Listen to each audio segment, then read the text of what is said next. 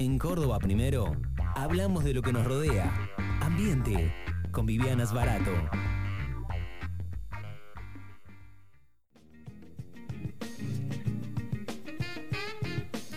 ...11.33 minutos de esta mañana... ...medio programa, la mitad exacta del programa... ...por lo menos para nosotros... ¿No? Son tres horas, Eh, hora y media... Eh, vos fuiste el que me mandaste ¿A dónde? la, la foto de eh, el inicio de nuestro ciclo acá. Sí. Sí, eh, ¿La encontraste en, en tus archivos? Julio, ¿fue julio? julio del 18. Julio de 1918. Sí, sí, sí, sí. Eh, 1900, no, eh, 2018.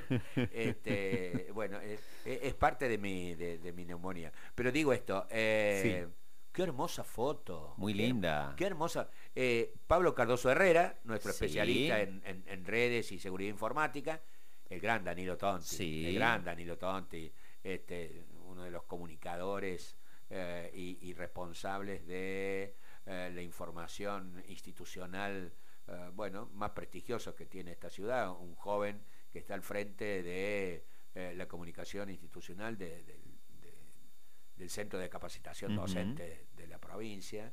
eh, y nosotros dos, qué jovencitos. Muy jóvenes. Qué jovencitos. Jeremy Méndez Jeremy Méndez. y eh, nuestro querido productor en aquel momento, Sí, Tito Acuña. Tito Acuña, ¿cómo no? ¿Cómo no? Eh, seis años, Seis años, sí. cinco años y, y bueno, sexta temporada. Eh, y hemos ido sumando. em, ¿Te acuerdas de, de la rusa Lavrov? era? Sí, la rusa Eh, Lavrov. eh, que eh, estuvo con nosotros el año pasado. Y ahora, ¿a quién tenemos para que nos hable de estas cuestiones que tienen que ver con con lo que algún candidato dice que no existe? Estamos hablando de Vivis Barato, ella escuchábamos recién la presentación, obviamente, de ella, eh, que hoy creo que, entre otras cosas, va a hablar, entre otras cosas, de un nadador. De un nadador. Sí, pero la, la dejamos que la, la explique específicamente ella. Vivi, ¿cómo te va? Bienvenida, buena mañana, ¿cómo andás?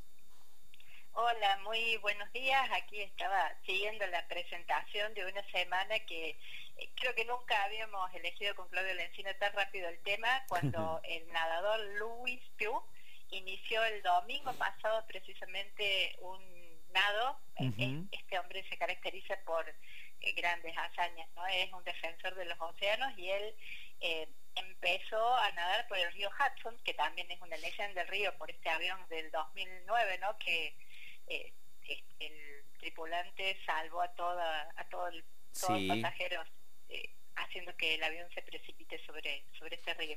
Así que rápidamente como sabrán que me gusta nadar lejos de ser una persona que hace estas hazañas eh, elegimos este tema. Y bueno después la semana la verdad es que pasó de todo no más allá de que el domingo mismo fue muy choqueante eh, fue una semana que desde el punto de vista ambiental amerita que, que revisemos, si a ustedes les parece un poco, para que no crean que, que nos olvidamos de, bueno, de, de, por ejemplo, el mismo, eh, hacer en, en la página de la ONU, Sí. también en la sección de cambio climático y ambiente, el informe de la Organización Meteorológica Mundial, dando cuenta de las ale- alertas por calor extremo en Europa, que Ujú. no cesan, lluvias masivas a causa del huracán Hillary en México, incendios devastadores en las Islas Canarias. Eh, la Agencia de Meteorología de la ONU, eh, que es la OMM, advierte que estos fenómenos meteorológicos extremos potenciados por el cambio climático inducido por el hombre se han convertido en la nueva normalidad. Eh, podemos agregar eh, que en la India hubo unas inundaciones tremendas, unos aludes que las imágenes son espeluznantes, muchísima gente fallecida. En Canadá el fuego tampoco da eh, respiro, hay 20.000 personas evacuadas en Yellowknife. Digamos que ha sido una semana eh, muy dura y Argentina. Eh, Eh, ¿Qué eh, pasó en Argentina? Pasó de todo en En, Argentina. en Argentina pasa de todo. Te, quería agregar, Vivi, ya que nombrabas lo de los saludes, eh, estaba viendo también eh, informaciones de una localidad en Italia, en Italia bien te digo, eh, que también después de, de- de una gran cantidad de, caída mm, de, agua, de lluvias en, muy, pocos, en muy pocas horas. también tuvo esta situación de, aludes, no recuerdo ahora exactamente el nombre de, la localidad, pero lo, sumaba a Italia. Y ya que hablabas de incendios y, que nombraste justamente Argentina, lo traigo un poquito más acá, a Córdoba, ¿no? Por el alto riesgo de, incendios que persiste en el transcurso de estos días, ¿no? alerta extrema de incendio, un peligro tremendo. Y siendo por el lado del agua, eh, hace un tiempo hablábamos de Uruguay, Uruguay le cayó un poco de agua, al menos están respirando un poco, no se acabó el problema de su sequía. Pero acá, eh, fíjense que el 16 de agosto Infobae titulaba que rige una alerta amarilla por tormentas fuertes y posible caída de granizo, de granizo en el área metropolitana de Buenos Aires el Servicio Meteorológico Nacional emitió alertas a muy corto plazo, el 16 de agosto hablamos, en las que advirtió por lluvias fuertes en el interior de la provincia de Buenos Aires y también en la ciudad autónoma de Buenos Aires. Después del 17 de agosto, después de que habían empezado estas lluvias, eh, seguía la inestabilidad, el pronóstico del tiempo para el jueves 17 de agosto seguía diciendo que iba a llover, que iba a haber granizo y tormenta. Bueno, el pronóstico en sí estuvo precisamente advirtiendo que en toda esta zona había una alerta amarilla que si entrásemos ahora mismo a la página del Servicio Meteorológico Nacional continúa. ¿sí? Esa alerta todavía está establecida. Bueno, de hecho, eh, agrego algo más, Vivi. Eh, tuvimos lo de las inundaciones terribles, ¿no? Allí en La Plata, ¿no? Y en otras localidades cercanas a la, a la, ciudad autónoma de Buenos Aires, al mismo tiempo que en Córdoba hay una sequía este, eh, pasmosa también, ¿no? Digo, al mismo tiempo y, tratando de, mm, eh, nada, acotar un poquito a esto que, nos estás mencionando. Em, ¿Cómo es que nos acostumbramos a todo esto, Vivi? Porque parece que eh, todo esto va a ser cada vez más probable. Claro, la variabilidad en, en climas dentro del mismo país, eh, dentro de, la misma zona centro, si se quiere, aquí de, Córdoba, bueno, nada, te, quiero escuchar un poco sobre esto. Sí, como nos acostumbramos, creo que muchos de los que estamos en, en la edad mía pensamos, al pronóstico es algo que le erra mucho. Eh, justamente mencioné los pronósticos de lo que iba a pasar en, la zona metropolitana de Buenos Aires para que nos quede claro que los pronósticos ya no le están errando. Eh, así que creo que para acostumbrarnos tenemos que eh, tener en claro que hay que estar alerta al pronóstico del tiempo. Yo diría que, con todo lo que se estaba diciendo, más que alerta amarilla, se estaba eh, teniendo una idea de que era una alerta naranja y lo máximo que podemos entonces hacer es, ahora, con el diario del lunes, eh, es recomendar que sepamos qué significa. Fíjense que hablábamos hace un tiempo en La Plata eh, hace algunos años, el 2013, era que hubo muertos, más de 70 muertos por una situación parecida a esta ahora. Eh, se movió toda la defensa civil en tiempo y forma, fue desastroso, pero por suerte hasta el momento no hay eh, desaparecidos ni siquiera en este episodio. Entonces, ¿qué es este nivel? ¿Qué es lo que tenemos que hacer cuando esto está pronosticado? Y saber que puede haber vientos fuertes, puede haber granizo, inundaciones, se pueden caer árboles, eh, puede haber cortes de energía eléctrica, se van a cortar las calles, se van a cortar otros servicios, por ejemplo líneas de subte dejaron de, parar en algunas estaciones debido a este fenómeno.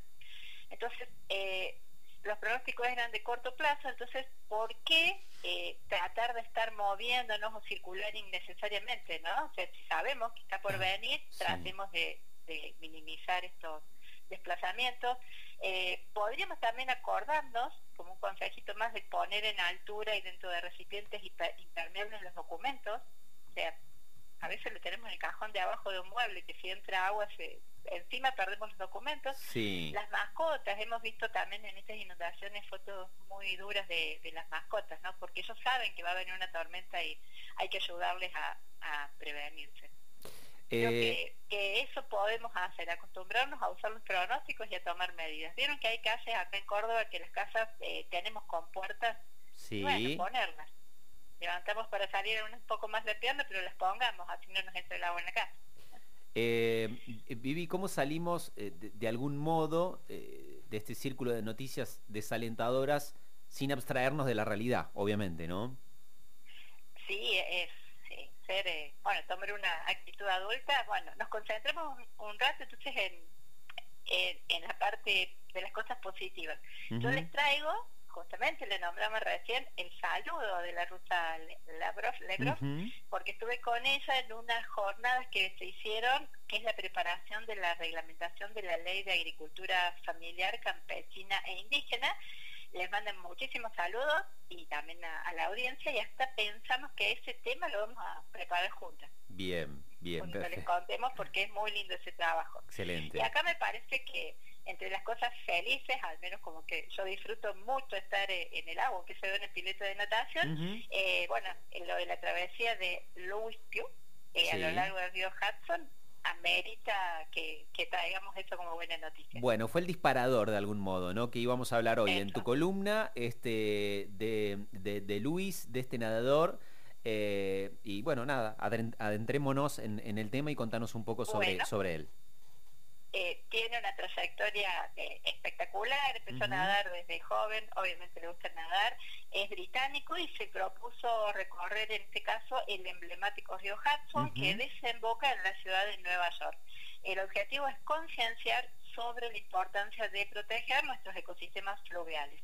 Eh, Pew es eh, un defensor de los océanos y es parte del programa de las Naciones Unidas por el Medio Ambiente este río está en el noreste de Estados Unidos sí. y va a nadar más de 500 kilómetros, son cuatro semanas nadando. ¿Quién era este señor? No, no se ha dedicado a nadar, si uno busca sus récords olímpicos, no, no está ahí. Ah, Él era, es abogado, eh, dedicado al derecho de, los mares, eh, vivía en Londres y bueno, dedicó finalmente eh, su vida a este tipo de campañas, ha nadado hasta debajo de hielos en la Antártida. Qué loco. Para eh, darnos una idea del sacrificio que hace para llevar este mensaje. contanos un poco más, Vivi, sobre la travesía, de qué se trata, cómo es, cuál es, eh, no sé, la finalidad. 507 kilómetros. El nacimiento está en las montañas, eh, la desembocadura es en Nueva York, ya lo dijimos, y en ese lugar, ¿por qué elige esta travesía? Porque en Nueva York en ese momento se va a estar haciendo eh, una ratificación del Tratado de Alta Mar, porque él es defensor de los océanos y está nadando en un río, ¿no? ¿Por qué? Porque lo que vamos a estar eh, celebrando en ese momento dentro de, este, de los 193 Estados miembros de la ONU es hablar de, bueno, de las negociaciones para proteger a los océanos y sobre todo la biodiversidad de las aguas internacionales. Bien, bien, bien, bien, bien, bien. Eh, digo, hay una especie de eh, enseñanza, digo, más allá de mostrarnos fuerza, resistencia, perseverancia, eh, digo, eh, ¿este tipo siempre hace cuestiones con lemas ambientales, digo? Sí, él mismo dice que cuando está nadando, que está cerca de una foca, se da cuenta de que su resistencia es mínima, ¿no? Porque él, él dice, sí, es un sufrimiento hacerlo, o sea, es, todo un desafío y hasta ha llegado a tener episodios de hipotermia muy complicados, de hipotermia, perdón, muy complicados, y ahí descubre la maravilla de los ecosistemas y vela porque nos damos cuenta que no tenemos ni un derecho a, romper esos equilibrios. Y dice que si queremos océanos sanos también necesitamos ríos sanos, es así de sencillo de cara a él. Los ríos limpios son esenciales en la lucha por la sostenibilidad global de hecho, nuestra propia existencia depende del agua dulce, del aire limpio y de un planeta habitable. ¿Se acuerdan de hace un tiempo hablamos de las rocas, estas nuevas formaciones geológicas que dan cuenta de la contaminación introducida por la civilización humana? Y pensábamos en una bolsita de nylon en el río Talamochita, que uh llamando tercero, y llega al Carcarañá, va al Paraná, termina en, el río de la Plata para ir al mar. Bueno, lo que él está haciendo con su propio trayecto es ese recorrido van haciendo registros, muchísima gente se acerca también a saludarlos, se encuentra con las comunidades nativas de, esos lugares, de, los bordes de río, de, del lado de, adentro. Hay partes en las que no pueden nadar y corre. Eh, bueno, fíjense que él va a ir dando cuenta de los desechos, de las aguas residuales, de los residuos químicos y plásticos que no solo contaminan a los ríos, sino que van a llegar al mar y es realmente un daño eh, no hay nada que lo contenga. ¿eh? En, el mar todo lo que llega se va a esparcir. ¿Ríos limpios, planeta sano, Vivi? Eh, bueno, bueno ese, ese vendría a ser como eh, un hermoso cierre, al igual que debemos mantener nuestras propias arterias y venas desatascadas, podríamos decir, con nuestra salud, lo mismo tiene que pasar con las arterias del planeta. pensando el planeta como un organismo que, tiene una salud y que está vivo en su conjunto. Entonces, eh, yo los invito a seguir las redes porque se van viendo imágenes, bueno, hasta de osos, de serpientes bastante eh, peligrosas, donde también el equipo en el respeto por la biodiversidad muestra estrategias, bueno, para, para disfrutar de toda esa biodiversidad sin correr riesgos y por supuesto sin dañar a la naturaleza. Vivi, muchísimas gracias, eh, como siempre, por tu tiempo, por tus columnas. Eh, que tengas una, una gran semana, que disfrutes de este fin de semana largo y nos encontramos de nuevo el sábado próximo. Excelente, muchísimas gracias y buen fin de semana.